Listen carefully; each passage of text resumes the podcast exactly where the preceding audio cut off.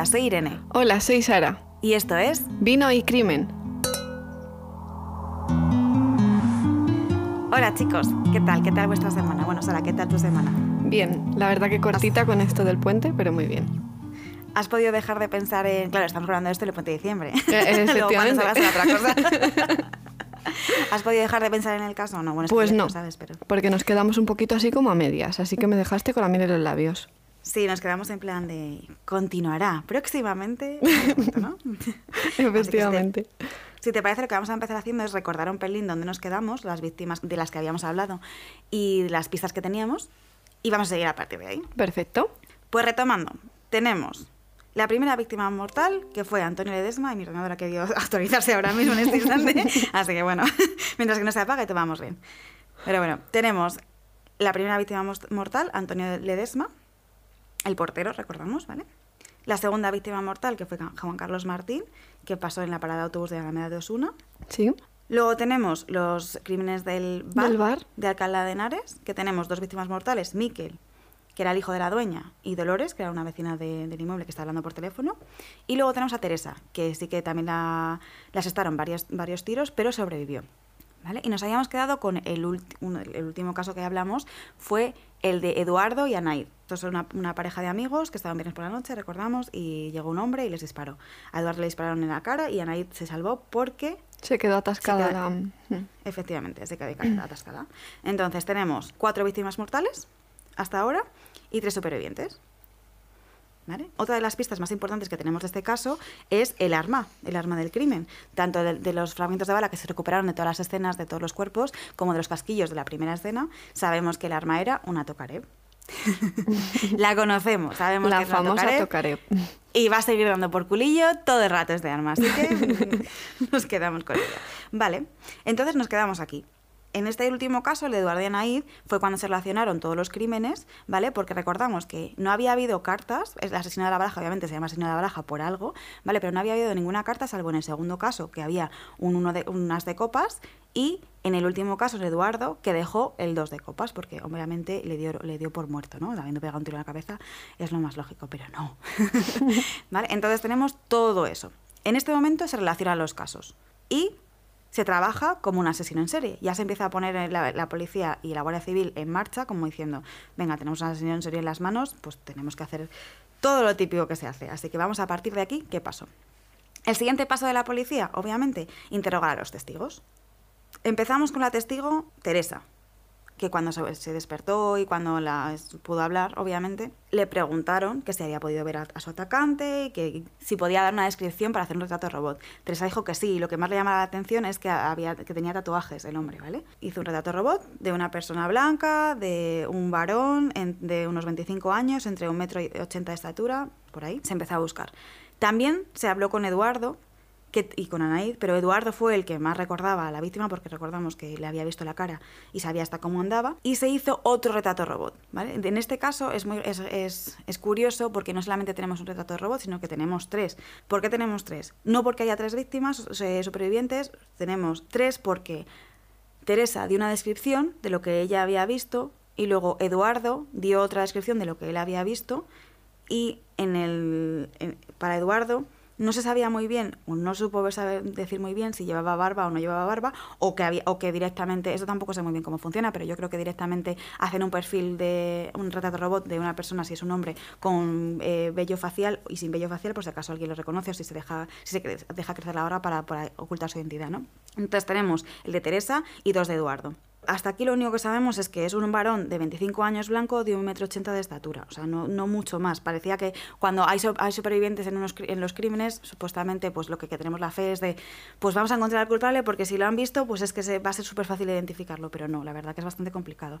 Entonces sí que se sacó el retrato robot, pero no, no concordaba con ninguna de las bases de, de detenidos ni de delincuentes que la policía tenía o de, la- de los que disponía la Guardia Civil. Entonces, en este, en este momento, y que parece de película, pero esto también en España pasa. En este momento se decide hacer público el retrato robot. Y se decide pedir ayuda al público. Que esto parece que no pasa nunca, o sea, eso parece que pasa en Estados Unidos y de los casos de películas y así, pero no, en España también se hizo. Y en 2003, con este caso de la baraja, se pidió ayuda al público. Se habilitó un teléfono donde la gente podía llamar, cualquier persona podía llamar, para decir si tenían información o si conocían a este hombre. Pero claro, ¿qué pasa en estos casos cuando se pide ayuda al público? Pues que se vuelve locura total. Yo no- eso no lo entiendo. No enti- es una cosa que no entiendo nada, porque la gente, si no tiene información útil, ¿para qué llama? ¿Por- ¿Para tener un, un minuto de fama? O Morbo. Yo creo que morbo puro y duro. Porque si no, mm, no sé. Es que encima, aquí- eh, o sea, esto que ya me parece el colmo ya de los colmos, es que no solamente se habilitó el- el- la línea esta para que la gente llamase, la línea telefónica, para que la gente llamase directamente a la policía y que la policía tenía que investigar todas las llamadas, por muy tontas que parecieran, hay que investigar todas las pistas, porque solo basta que no investigues una para que luego sea real. Entonces tenían que investigar, perder el tiempo y recursos en investigar todo eso. Pero es que aparte de eso, se hacían programas en directo en la televisión, en el 2003, ¿vale? En la televisión, donde se, se ponían las llamadas de la gente que, que- que obviamente, pues eso, que, que marcaba y, y decía que conocía al asesino de la baraja, que sabía quién es, y eso se hacía en directo, para que la gente lo viese, en plan, Sí, morbo sí, sí. por morbo total. Total. Entonces, por eso digo lo del minuto de fama, porque no entiendo muy bien que la gente... A ver, no entiendo muy bien que la gente llamase para decir, no, es que mi vecino, a menos que te caiga muy mal tu vecino, ¿sabes? Pero mi vecino de al lado es el asesino de la baraja. Entonces, pues, obviamente, pues las llamadas que salían en directo, pues eran bastante penosas. Pero y encima, ¿y cómo gestionas esto? O sea, ¿a quién crees y a quién no? No lo sé. Porque yo entiendo que las de la policía, vale, pues oye, pues son anónimas y tendrán que investigarlo todo, pero las de la televisión en directo. O sea, ahora mismo esto no se podría hacer, porque protección de datos no se podría hacer eso. Pero, pero en 2003 era un mundo sin ley y se podía hacer todo. Así que, pues eso, te, te cae mal alguien, tú llamas y dices, no, es que es, es, pues eso, mi vecino o mi vecina que me cae mal y ya está. Pues le dices, no, eso es una baraja. Pero bueno, a ver, esto obviamente nos reímos de ello, pero no es lo, lo peor, pero hay algunas bromas o algunas eh, llamadas que se, que se registraron que fueron pues que dieron la alarma y que fue bastante bastante fuertes y que pues di- lo que hizo no dio ningún tipo de información lo que hizo fue que el pánico general cundiese más en plan ya en España se hablaba de asesino en serie pues imagínate con estas llamadas que os voy a decir ahora la gente claro la gente sobre todo en Madrid pues la gente flipando obviamente entonces hubo un bromista que llamó al servicio de emergencia, la línea está habilitada, y explicó que si quería conocer el próximo asesino, el que iba a ser el próximo asesinado del, del asesino de la baraja, que busquen una cabina, ¿no? Y dio la localización de una cabina, o no sé muy bien si es que le- luego pudieron rastrear la llamada, pero, pero se pudo llegar a la cabina de donde, donde había sido hecha la llamada y que fue localizada en la avenida, en la avenida María Auxiliadora de la ciudad de Salamanca, que ni siquiera era Madrid. Y dentro de esta solo había una foto de un vecino de la ciudad que era inocente. O sea, pérdida total de recursos. Lo que pasa es que, claro, se pensaba en ese momento que iba el asesino de la baraja iba a actuar ya. Pues la gente pues estaba, tenía un, un pánico pues, brutal. Y luego también otro bromista que decidió llamar. No, este no, no lo hizo, no llamó, pero lo hizo público en internet, hizo un, mensaje haciéndose pasar por la asesina de la baraja y dijo que eh, gracias al tipo que hizo el retrato robot, que no ha dado ni una, mataré hasta terminar la baraja. Y dijo en pocos días el- la siguiente carta. Y entonces, claro, la gente pues estaba volviéndose loca. Normal. Pues, cundía el pánico en las calles. Ah, yo eso es lo que realmente recuerdo. No recuerdo también tampoco quién, quién había muerto, porque éramos, como hemos dicho en el podcast anterior, en el episodio anterior, éramos pequeñas, pero sí que recuerdo que había como mucho pánico de no vayas sola, no salgas por la noche, no, no sé qué, más de lo que normalmente hay, por esto de la señora de la señora era como, como pues el el tema de conversación. Sí, Así que la gente, pues oye, pues estaba eso, el, el- el retrato robot, ya me acuerdo de verlo en un montón de sitios, estaba constantemente, tanto en televisión como en prensa, eso era, era un bombardeo de, las imágenes. Entonces, hubo un momento en el que pues, en España nos volvimos locos con este tema y la gente que quería pues un minuto de fama o que quería intentar ayudar y lo único que hacía era despistar, pues eso pasó. Pero vamos, que solamente, solamente quería remarcar que, pues eso, que, que en España también se hace esto de pedir ayuda al público y de llamar, que no es muy común, pero sí que se hace. ¿De qué sirvió esto? De nada. ¿No sirvió? De nada. no sirvió de nada. de perder tiempo. Porque. Así que pasamos al, después de todo este batiburrillo de información, pues nada, vamos al 18 de marzo. Entre todo este pánico generalizado, el 18 de marzo. 11 días después se produce la siguiente actuación real de- del asesino en Arganda del Rey. Eh, he visto un documental de televisión española respecto a este tema, aparte del de Mega, que también hablamos la- el, episodio anterior. Y esto me parece un dato que tenía que ser compartido, ¿vale? Porque lo que dice el documental es que el asesino fija su nuevo objetivo en una señora o una chica que va camino a un coche. Pero midió mal los tiempos y la pierde de vista. Que esto me parece alucinante, porque esta señora no fue la siguiente víctima por el destino, porque perdió, pues se perdieron los tiempos o la perdió de vista y no se convirtió en, un en- una víctima por eso. Totalmente. Entonces el asesino lo que hace es, como en ese momento quería matar a alguien o tenía la ansia de matar a alguien, o pues si ya estaba en su momento de, pues ya que estoy estoy en la calle, pues a ver, ¿qué podemos hacer? Pues en vez de buscar a esa señora que ya la había perdido de vista, pues se centra, fija su objetivo en otras dos nuevas personas, dos nuevas víctimas. O sea que esto es un poco azar. Pierde de vista una persona y se centra en otras dos. Eso estar es lit- literalmente estar en el sitio, en el peor sitio, en el peor momento. En un camino de tierra cercano a la estación de metro, en Arganda de Rey, como hemos dicho, ahora mismo es una. Creo que está urbanizado, pero en esa época era una zona sin urbanizar, era un camino de tierra, y las víctimas eran un matrimonio romano: Grigori Mazda y, y Doina Mazda. Creo que lo estoy diciendo bien pronunciación, pero, pero si no, pues pido disculpas. Grigori y Doina tenían alrededor de 40 años y él iba con una mochila del trabajo, por lo que podía ser que fuese o volviese a trabajar, y Doina iba acompañando, o lo que creíamos que iba acompañando. A Grigori se le encontró con un tiro en la cabeza, muerto, y a unos dos metros de distancia se hallaba Doina, que recibió dos disparos en la cabeza y uno a la altura del pecho. Ella sufría pérdida de masa encefálica a causa de las heridas de bala, esto es muy fuerte, pero en este punto ella seguía viva, Doina seguía viva. La trasladaron a un hospital, cuando, cuando encontraron los cuerpos, la trasladaron corriendo a un hospital donde murió un par de días después. Y la pareja tenía un hijo de seis años. o Madre sea, dejó un hijo de seis años. Así que esto es la escena de, de la siguiente, del, siguiente acto. Pero ¿es mi impresión o con las mujeres se ensañaba más? Porque si recordamos la mujer del bar, tres tiros. Y a esta pobre mujer, pobre mujer otros tres. Entonces, Pues mm, esto es- es un dato súper interesante. Yo no lo había pensado, la verdad, y hasta, bueno, hasta ahora mismo que lo has mencionado no tenía, ni siquiera lo había pensado, ya te digo. Pero sí, ti- tienes toda la razón. Porque con, con Teresa, que le pega más, le- les asesta muchos más tiros que al resto de gente. También a lo mejor es un poco porque no le asestó un tiro mortal y vio que esta seguía viva. Pero, pero con Doina también. Le pegó a su marido, le pegó un tiro solamente y a ella varios. Y de hecho la dejó viva. No sé si en el momento en el que ella, en el que el asesino se fue, la dejaría inconsciente y pensaría que estaba muerta, pero estaba viva. puede ser que le pasase como a Eduardo, que se hizo un poco la muerta y se libró de un cuarto tiro, pero No sé, al final acaba muriendo, obviamente, pero porque pérdida de masa encefálica, eso es muy poco Hmm. recuperable. Pero vamos, sí, tienes toda la razón, puede ser, ¿eh? Eso sería un buen campo de investigación. Así que si alguien lo sabe, que por favor nos lo diga. Pero vamos, viendo la escena esta, que de- de- debió de ser horrible encontrárselo, pero bueno. En esta escena se encuentran el 3 de copas y el 4 copas. O sea que no solamente iba el, asesino preparado para matar, sino que iba preparado con todo.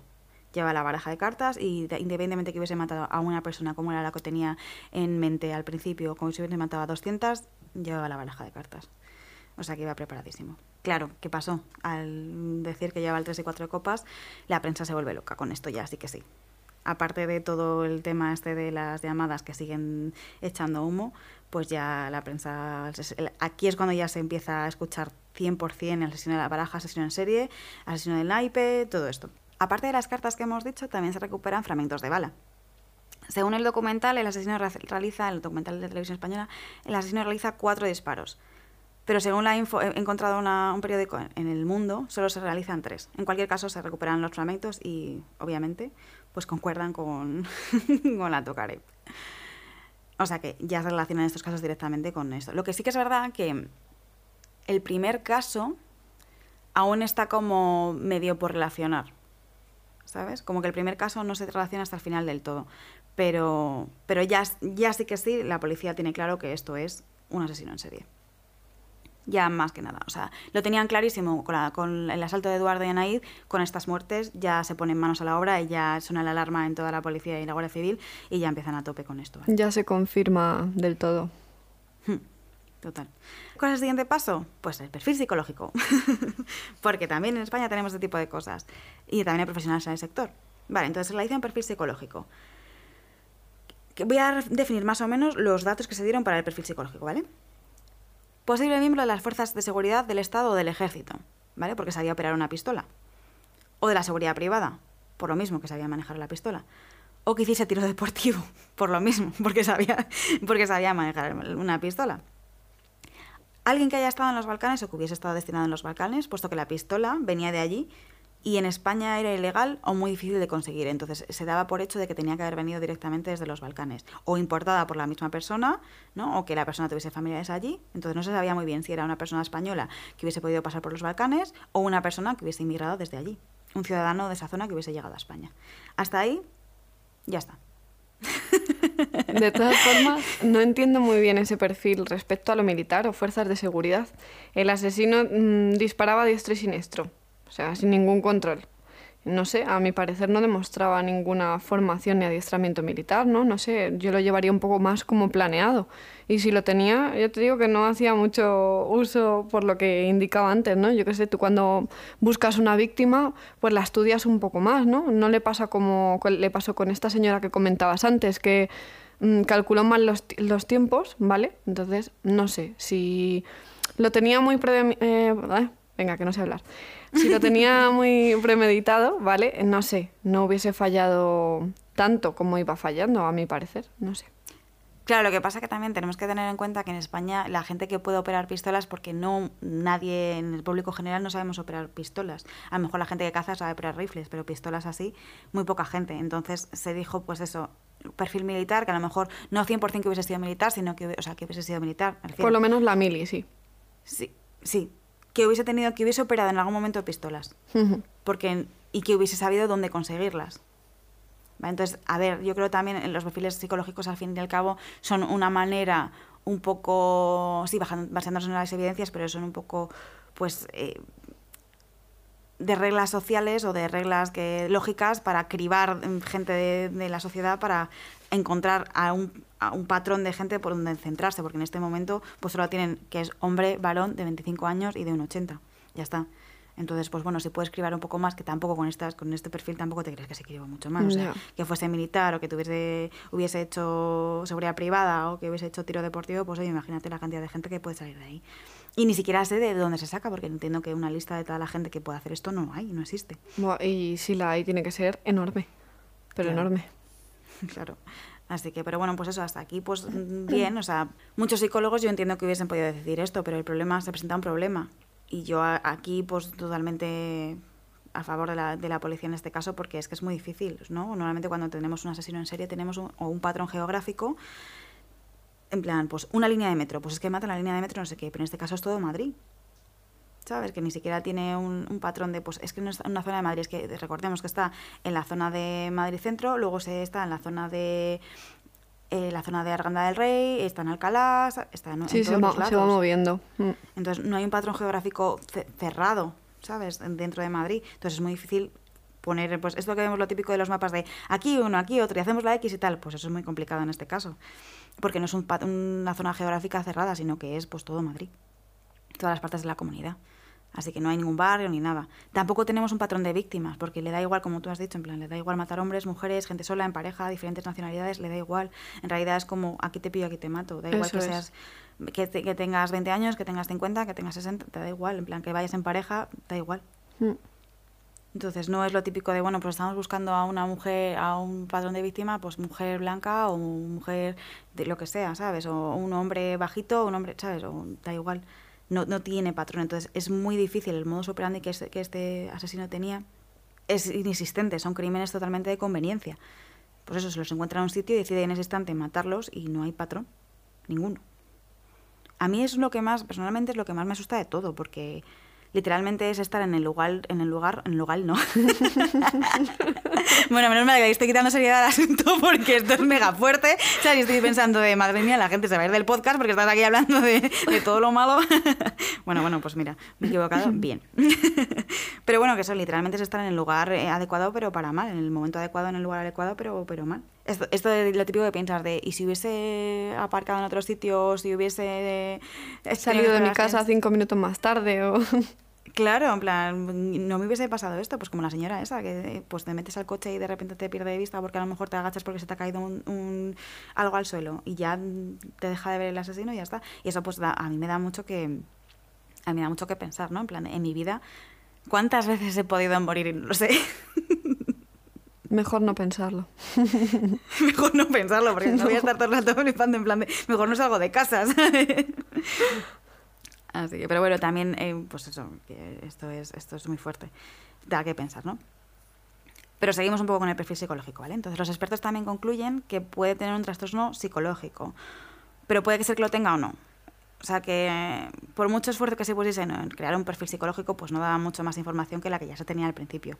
Se pudo hacer un listado de funcionarios de, de Fuerzas de Seguridad del Estado y del Ejército, de la gente que estuvo en los Balcanes, pero, pero hasta ahí. Y la lista ponía, lo que he encontrado de información, la primera lista que se hizo, la primera criba tenía tres, más de 3.000 nombres.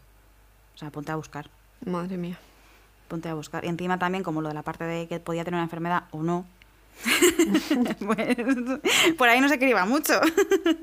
es un perfil un poco, pues eso, chapucerillo. No es que sea chapucerillo, pero vamos, es que tampoco tenía mucho de dónde sacarlo. Al final es que solo, so- al final es que solo, pues eso, solo podían acertar lo que, pues dat- la información que tenía. Sí que es verdad que sí que se acertó. O sea, este hombre, que luego diríamos el nombre, este hombre pertenecía, había pertenecido al ejército. O sea que, que los perfiles, pues oye, sirven para algo. Hay que decir que algo que me sorprendió a mí muchísimo y pensé, madre mía, hablé de esta gente, ¿no? Fue que contrainteligencia, la contrainteligencia española, una vez que tenían este perfil y entiendo que tenían pues eh, otros, otros datos que nosotros no- tenemos acceso, ¿vale? Pero repito, el, el Departamento de Contrainteligencia Español, que qué fuerte, ¿eh? Parece una película. Saca, consiguió realizar una lista de los posibles culpables basándose en el perfil que se había hecho y eso, entiendo que más datos, no solamente lo que hemos dado nosotros y lo que se hizo público, sino otros datos más. Hicieron una lista que tenía 25 integrantes. Y el tercero, el tercer integrante de esa lista, era el asesino de la baraja. ¿Y por qué no utilizaron esa lista? Pues esa es una muy buena pregunta. ¿Por qué no se utiliza la lista? Pues, pues al final, por H por B, lo que se dice en, el, en los documentales y lo que la información que he encontrado es que por H por B no se usó, se quedó guardado en un cajón. ¿Sabes? A mí me revienta esto porque es el plan de... Tenemos gente suficientemente capaz como para hacer este tipo de cosas, hacen buen, bien su trabajo, lo hacen con eficiencia, con la poca información que se tenía. Que saquen una lista de 25 personas, de 3.000 que partimos, ¿vale? De 25 personas y eso se queda en un cajón. Mm, Pues nada, el esfuerzo, pues nada, ya está. Ahí se queda y, y, a ver, también, menos mal, sinceramente, que no hubo más víctimas mortales a partir de aquí, porque si no, hubiese sido culpa, o sea, no hubiese sido culpa, pero la gente que hubiese guardado esa lista en el, en el cajón nos hubiese sentido mega culpable. La culpa, obviamente, es del asesino, no es de la gente que, que decide guardar la lista en el cajón, ¿sabes? Pero que aún así se hubiese sentido cul- culpabilísima, vamos. Imagínate que tienes una lista con todos los, los nombres y de repente matan a otra persona, así que... Pero bueno, spoiler, no matan a nadie más. De hecho, por romper un poco el hielo, así darle un poco de humor a- al asunto, eh, dentro del respeto, claro. eh, tú imagínate esas tres, cuatro, cinco personas que compusieran el, el equipo, ¿vale? De contrainteligencia. eh, el que hubiese dicho el nombre de, ah, tendríamos que haber apostado, ¿sabes? De-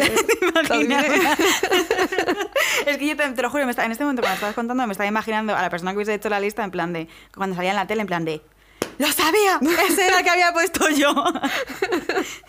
Ese era, y nadie me lo va a reconocer. Es que es muy Pues- heavy. Es que mm, no estamos hablando de números de lotería, estamos hablando eh, de un asesino. Y tener el nombre guardado en un cajón, muy fuerte, Ya, muy fuerte. ya. Pero bueno, estas cosas. A ver, también yo creo que quiero achacar que pues, los errores humanos pasan. Sí, Tenían, yo entiendo que se manejaba tanta cantidad de información, tanta cantidad de datos y de documentos, pues que al final se traspapelan cosas, ¿vale? O sea, vamos a darle ese voto de confianza a la policía y a la Guardia Civil. Pero que aún así, joder. joder. ya, llamémoslo traspapelar, sí. Pero bueno, que gracias a Dios tampoco murió nadie más, entonces Sí. bueno, pues ahí nos quedamos tan más tranquilos. Pero, pero sí, o sea, se tenía esa lista. También se encontraba, se contaba con, con las pruebas con las cartas de la baraja, ¿vale? La primera carta, en las de copas, era, una, era de una baraja diferente al resto. Y esto al final lo que demuestra es que la primera carta estaba allí por, por casualidad, por pura casualidad. Y que la prensa de la época pues quiso sacar punta al asunto y sacar jugo a la historia y el asesino decidió que era mega buena idea y, se dedicó a complacer al público dándole lo que le pedían. También recordemos que este hombre era un hombre inteligente. Entonces, cuando la, la primer, el primer caso de todos de Antonio Ledesma, el portero, en el que se hizo súper hincapié en la prensa de que se había encontrado los casquillos de bala, él leyó la prensa y dijo, coño, es que no puedo dejar más casquillos de bala porque esto es lo que más están investigando. ¿Y qué hizo? Poner la red. ¿Os acordáis la red de ajos? Sí. En plan de, pues ya no voy a dejar ningún casquillo de bala más. Pues esto igual, en plan, ¿quiere, en ¿qué se dio eco en, en el segundo asesinato? En la baraja, en la carta de, la- de las de copas, pues es que ahora voy a dar esto. O sea, que eh, no es que fuera solamente inteligente, sino que, que estaba toreando y jugando con la, con la prensa de la sociedad y con, y con la policía. Totalmente. De todas maneras, sí que es verdad que la prensa de la época sacó muchísima información, por eso, lo que estamos diciendo, que el asesino pudo, pudo recular y pudo corregir los- las cosas que tenía que estaba haciendo mal o que él pensaba que podían darle más jugo, ¿no? Pudo corregirlas y hubo muy poca información que se salvó de la prensa, o sea, teníamos 100% de información de todo el caso. Pero sí que es verdad que se pudo sacar, se- la policía quedó, logró quedarse un cachito de información que fue súper clave al final de, para conseguir, para reconocer, eh, para reconocer, no, para identificar, venga, que es la palabra adecuada, para identificar al culpable, que fue que las cartas de la baraja, las barajas, de la baraja, perdona, que sí que había puesto el asesino, estaban marcadas con un rotulador en la parte de atrás. La primera no, porque la, la primera fue puta casualidad que estuviera ahí donde estaba. Pero el 2, 3 y 4 de copas estaban marcadas por detrás con un círculo hecho por un rotulador azul. Cosa que sería clave para reconocer al culpable, ¿no? Para que pues esa información era como, pues solo el, el culpable, el asesino solamente puede saber ese tipo de información. Pues esto era una de las, de las cosas que debería saber el culpable para, para que se reconociera como que era el asesino, ¿vale? Pero bueno, lo más importante, lo, lo que más me gusta de este caso fue cómo se detuvo al asesino de la baraja. A ver, a cuéntanos, contar ¿cómo ahora. fue? ¿Cómo fue? Vale, Vale, pues venga.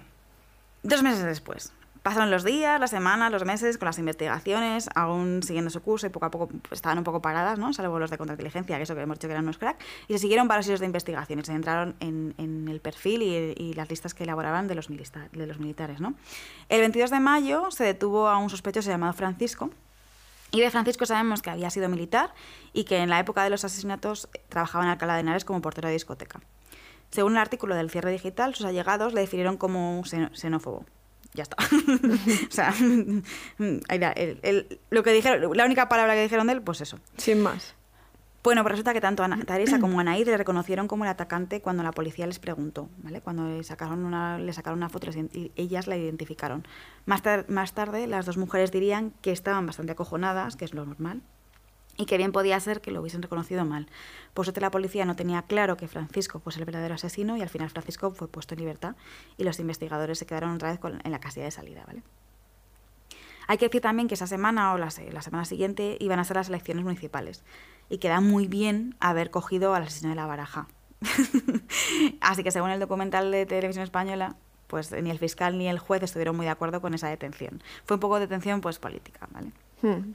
Yo quiero suponer que eventualmente eh, alguien hubiese mirado la lista de contrainteligencia o que se hubiese podido encontrar al asesino con los métodos de investigación normales. Pero se hubiese tardado más de lo que en realidad se tardó, porque el asesino se entregó a la policía. Sí, se entregó a la policía y eso es lo que más me gusta de todo. Y eso es lo que más me gusta de todo. Y esto es lo que quiero decir, o sea, lo, lo que quiero decir antes de que se identificó a, un- a otro culpable es que pues oye, que la investigación sí, tenía un curso normal y que sí que es verdad pues que, que se, que se estaban haciendo cosas, la policía no estaba parada. ¿Vale? Pero lo que más me gusta de este caso es esto que voy a contar ahora. El 3 de julio, pasamos a los hechos. Sobre las siete y media de la tarde, el 3 de julio de 2003, unos tres meses después de su último ataque, se presenta Alfredo Alán Sotillo en una comisaría de Puerto Llano, Ciudad Real. Alfredo iba borracho, entra en la comisaría y dice ser el asesino de la baraja. ¿Vale? A todo esto, según el cierre digital, antes de, antes de comentar esto, todo esto según el cierre digital, antes de esa hora, el mismo día por la mañana, Alfredo se había entregado a una patrulla de policía que estaba en la calle, ¿vale? Y, estos le indicaron que se, se dirigiese a una comisaría. Me quedo muerta. Imagínate. Imagínate que tú eres una patrulla de policía y de repente te llega un hombre y te dice, soy el asesino de la baraja, borracho. ¿Sabes? Bueno, en ese- por la mañana no sé si estaría borracho o no, pero en plan de, por lo menos estaría en proceso, porque si a las siete y media iba a topedo, pues entiendo que por la mañana ya habría empezado a beber. ¿Y qué Eso haces? muy rápido. Entonces, una de dos. La- yo me, me imagino la cara de los agentes en plan de quedándose flipados, en plan de, pero bueno, que me está contando este señor? Y le mandan a la comisaría. También, también flipo porque es en plan, bueno, pues le mandan a la comisaría y, y porque al- este hombre decide ir a la comisaría más tarde. Pero si no, había sido, se le había presentado a la señora Baraja a, a la patrulla de policía y le habían dejado ir tranquilamente. También te digo, eh, yo a mí viene el asesino, me pregunta, mm, o me dice, mejor dicho, eh, no, que soy el asesino de la baraja. Lo primero, mm, le miro de arriba abajo y digo, eh, eh, eh, venga, hombre, intento que se ría, ¿sabes? Como diciendo, dime que es una broma. Y lo segundo, bueno, yo siendo como soy yo, le meto en el coche, por si acaso. Pero lo que menos se me ocurre es que es como el que para a preguntarte dónde está el súper. Sí, pues mire, ahora gira a mano izquierda y dos calles más para allá. Y luego te enteras que ese era el asesino y, y ¿qué haces? Es que no sé. Te caga una cara de loco, pues a determinadas también pasó algo parecido. En plan, los agentes, la patrulla, bueno, pues imagínate, yo me lo puedo imaginar la cara de situación de, Oli, soy la señora de baraja, detenedme, por favor. te puedes quedar con una cara de, me estás contando. Bueno, la mandan a la comisaría. Pero es que en la comisaría pasó algo parecido, porque en realidad es que es muy fuerte. Entonces, en la comisaría pasó lo mismo. Llegó este hombre a la comisaría, súper pedo, y, la, y que iba a la- el personal de allí, pues tampoco le creyó. Lo que pasa que los agentes, la patrulla, pues le mandó a la, a la comisaría y no investigó nada más, pero aquí una vez que te presentas a la, a la comisaría, que gracias a Dios se presentó, pues tienen que investigar un pelín más, ¿no? Y a todo esto pedo el hombre, es que yo eh, te lo juro, en este momento estoy flipando, es en plan de, ¿de verdad? ¿Esta es la manera tan triste en la que se consiguió coger a este hombre? Pues sí, pues sí, así fue. Pero bueno, como buenos profesionales en la comisaría, ya sí que sí, comenzaron a, le comenzaron a preguntar, aunque no le creían ¿no? al principio, pero bueno, le, le- le empezaron a preguntar cosas sobre el caso, ¿vale? Se quedaron helados cuando Alfredo comenzó a dar detalles de los casos, que obviamente era el asesino de verdad, así que conocía perfectamente, y detalles in- incluso que no habían sido publicados, como lo de lo de la, que las cartas estaban marcadas por detrás con, una- con un rotulador azul que encima hacía hasta la marca, ¿vale? Que si os preguntas qué era la era marca Carioca. Porque no sepan.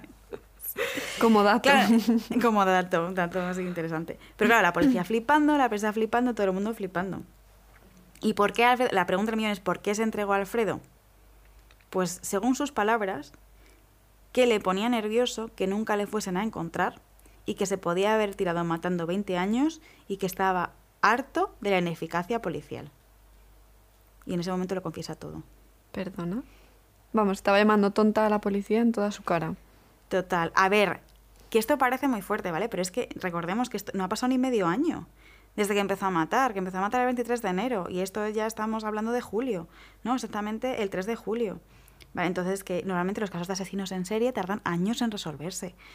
O sea, que es, que es muy difícil encontrar un asesino. Pues todos los casos que conocemos han pasado, salvo excepciones, pero se han pasado matando a los asesinos durante muchísimos años, ¿vale? O con parones y tal.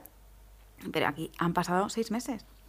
Eso te iba a decir, Entonces- los asesinos en serie, yo, vamos, películas que ves y documentales que, que echan, no suelen matar tan seguido. No, no, no. Por claro eso. que no. Este hombre mataba súper rápido. Pues porque tenía prisa, os digo así. Tenía ahí la rabia dentro. De todas maneras, luego vamos a contar un poco cómo era Alfredo, ¿vale? Para, para que sepáis más o menos y ubicarle y, sepáis por qué. Un, un poquito el, el insight de por qué es como es, ¿vale?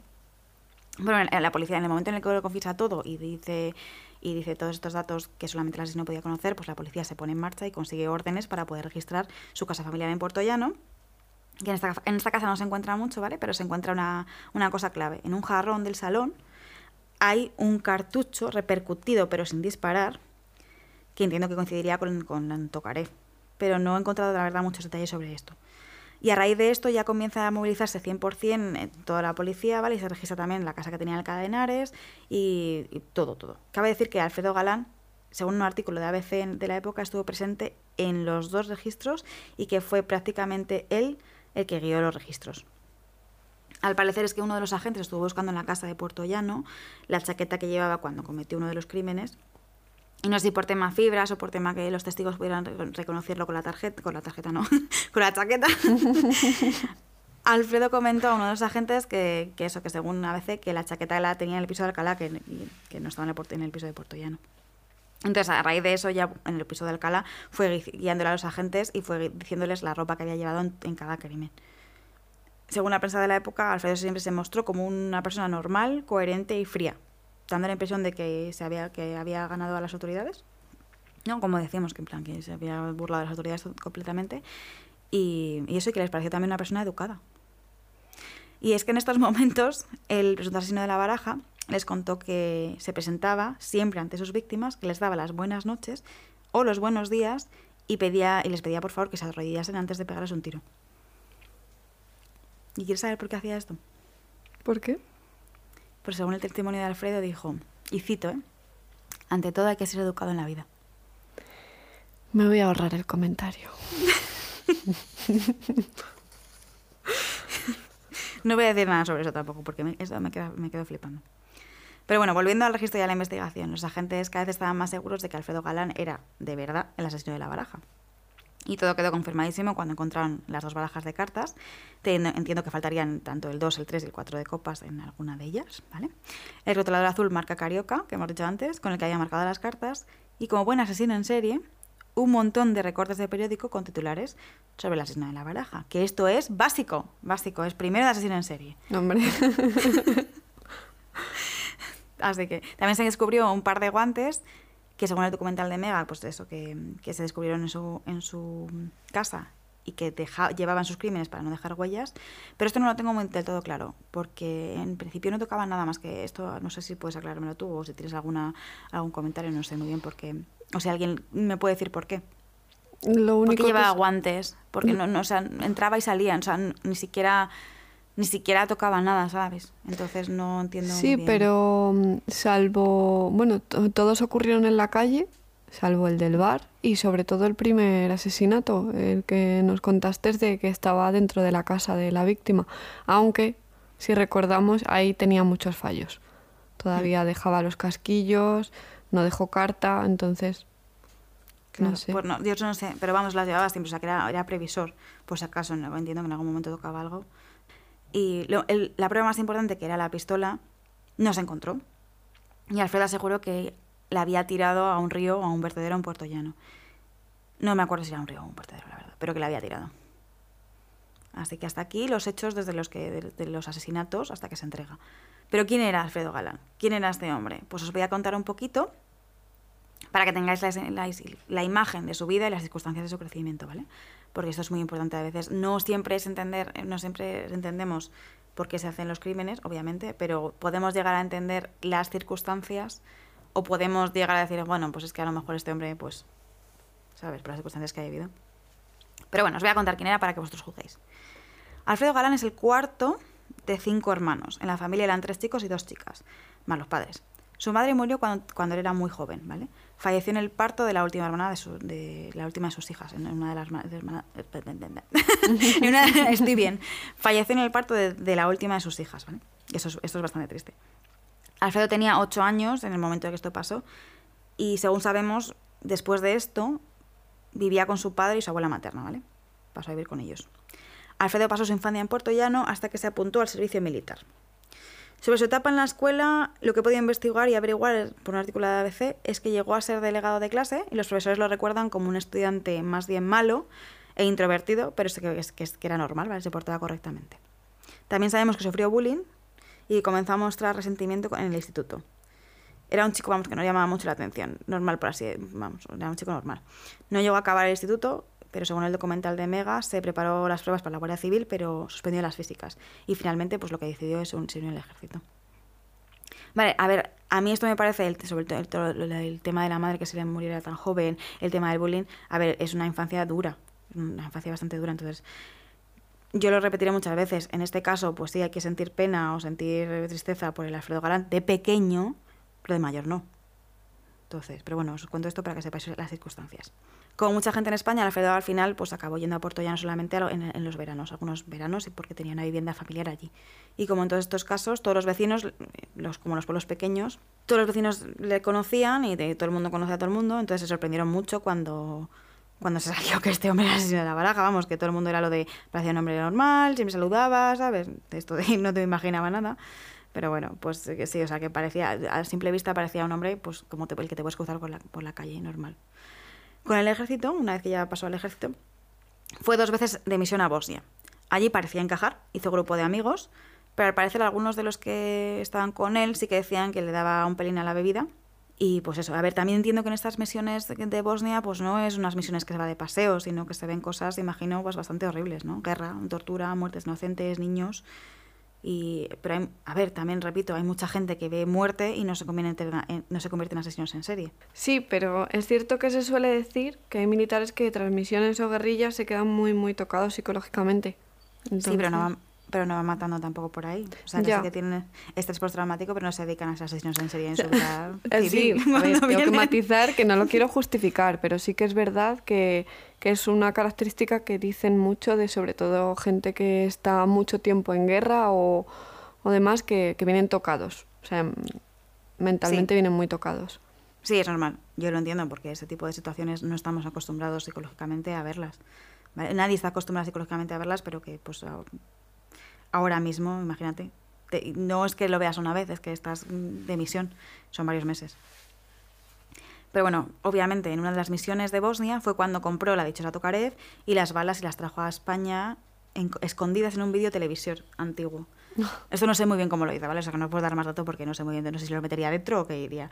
Pero bueno, después de que regresase de manera definitiva de Bosnia, normal- normalmente, a ver, por lo que estaba investigando, normalmente a la gente que suele venir de misión se les suele dar permiso a los miembros del ejército, pues esto, se les, se les suele dar permiso de algunos días libres, o no sé si semanas exactamente, para que descansen y para que psicológicamente pues, se vuelvan a reconstruir. Pero en este caso al Alfredo le mandaron directamente a limpiar el chavapote del Prestige, que no sé si os acordáis, pero... Sí, Pero esto pasó en noviembre de 2002, ¿vale? Para que nos ubiquemos. Entonces, pues a Alfredo le mandan a limpiar el chapapote. Y no tuvo descanso después de ver a guerra, chapapote. Así que ahí es cuando ya empezó, ya creo que su cerebro ya se saturó y ahí es cuando empezó a manifestar comportamientos violentos. Hizo, bueno, esto ya me parece flipante. Allí cuando estaba limpiando el chapa- el chapapote hizo bajar a una mujer del coche y se lo robó. ¿Vale? Pues recordemos, personal del ejército, ¿eh? Pero por ese tipo de comportamiento, y supongo que por más cosas que no sabemos, fue ingresado en el Hospital Militar Gómez Ulla, más concretamente en la unidad psiquiátrica. Fue diagnosticado con un trastorno de ansiedad, pero su familia pide que le den de alta para pasar las navidades con ellos, así que sabemos que en 2002, en diciembre de 2002, sale del hospital, ¿vale? Entonces, en el diciembre de 2002 y en enero de 2003, ¿vale? Su hermano contaba que le vio jugando con una pistola, que sí que era la misma que usaba para matar, estaba jugando con ella en la cena familiar. ah, bien. Como quien se pone a cortar turrón, pues, Pues mm, lo te mismo. pones a jugar con la pistola. O sea, es que es lo normal. Es totalmente normal. Pero bueno, entonces, desde, recordando un poco así, ya dejándonos de bromas, pues desde el 22 de diciembre de 2002 lleva Alfredo de baja médica en el ejército, ¿vale? Vive en casa de su hermana sin ningún tipo de obligación, viendo la tele y viendo el tiempo pasar, básicamente, no hacía nada más, ¿vale? Y se pone a consultar libros y artículos de, asesinos en serie. Aquí, pues eso, indicios, indicios, indicios, indicios. Cuando tienes en tu búsqueda de historial eh, asesinos en series y cómo, cómo ser un asesino en serie, pues eh, esos son indicios, ¿vale? Pero no, la familia no sospecha nada. Nada. Yo supongo que nadie estaría vigilándole ni nada. A ver, también es verdad que si, si buscas en nuestros ordenadores y las búsquedas que hacemos en Google de asesinos en serie, pues también podíamos ca- encajar perfectamente en ese perfil. Entonces espero que nadie mire nuestros ordenadores. Pero nosotras no jugamos con pistolas. Bien, sí, eso es un dato muy importante. muy importante, muy importante. Pero bueno, o sea, para que tengáis una, una- Pues hasta aquí la vida de Alfredo antes de los asesinatos, para que tengáis un poco una- un dibujo de quién era él antes de esto, ¿vale? Alfredo, según su abogada, ¿vale? Según declaraciones de su abogada, Alfredo mataba para ver lo que sentía, lo que se sentía matando a otra persona. O sea, estaba como muerta por dentro y él quería saber lo que se sentía matando a otra persona. Sin palabras. Si en algún momento sentís vacíos por dentro, no probéis a matar. Probar a plantar árboles o no sé, por Desde luego, favor. algo que sea mucho más, más bueno para el medio ambiente o bueno para la humanidad en, general. Lo que más me llama la atención es que en, en un momento dado, durante todo el tema de los asesinatos, Alfredo trabajó como vigilante de seguridad. Y en algún momento tuvo que revisar las cámaras de seguridad buscándose, buscándose a sí mismo, buscando al asesino de la baraja. Perdona. Sí, esto me Poco- parece muy es fuerte. un poco cómico y muy heavy. Centrándonos un poco más en su personalidad, los expertos forenses que lo entrevistaron después de que se entregase, ¿vale? Lo describen como una persona tranquila, fría y que no sentía ningún tipo de remordimiento por lo que había hecho. De hecho, él contaba que cuando iba en el metro pensaba y miraba a la, a la gente que tenía al lado y pensaba, esta gente va sentada al lado del asesino de la baraja y no lo sabe. O sea, que era consciente, ¿vale? Se te ponen un poco los pelos de punta, ¿eh? Total. Hay gente en Madrid que ha ido en el metro con el asesino de la baraja y no lo sabe. Pero bueno, pasan dos años en prisión preventiva, ¿vale? Antes del juicio, porque pues aquí en España, la, bueno, en España no, en general, la justicia de Valenta. Y entonces, el 7 de febrero de 2005 comienza el juicio contra Alfredo Galán, Galán el asesino de la baraja. Dios mío, no quiero decir el nombre mal, a ver si luego veo. Alfredo Galán, el asesino de la baraja, ¿vale? A priori, el fiscal pide 152 años de prisión contra el acusado, ¿vale? Los, testi- los testimonios claves son los de Teresa, que, justifica, que testifica por videollamada y reconoce al acusado como la persona que les intentó atacar en el bar. Eduardo también dio testimonio y le señaló en el juicio que esto también hay que tener, eh, hay que ser valiente para hacer esto, ¿vale? Y mientras tanto, Alfredo permanece callado en la sala, no dice nada y se niega a declarar. Y no responde a las preguntas que le hace la acusación ni su propia abogada, ¿vale? Hasta, en, un punto hasta se declara inocente. Pero el juez, con todas las pruebas y todos los testimonios de los testigos, víctimas, supervivientes y familiares, lo declara cul- culpable. Y lo sentencia a 142 años de prisión. ¿Qué tú dices al principio? Esto es la leche. Ah, 50 no sale de en su puta vida.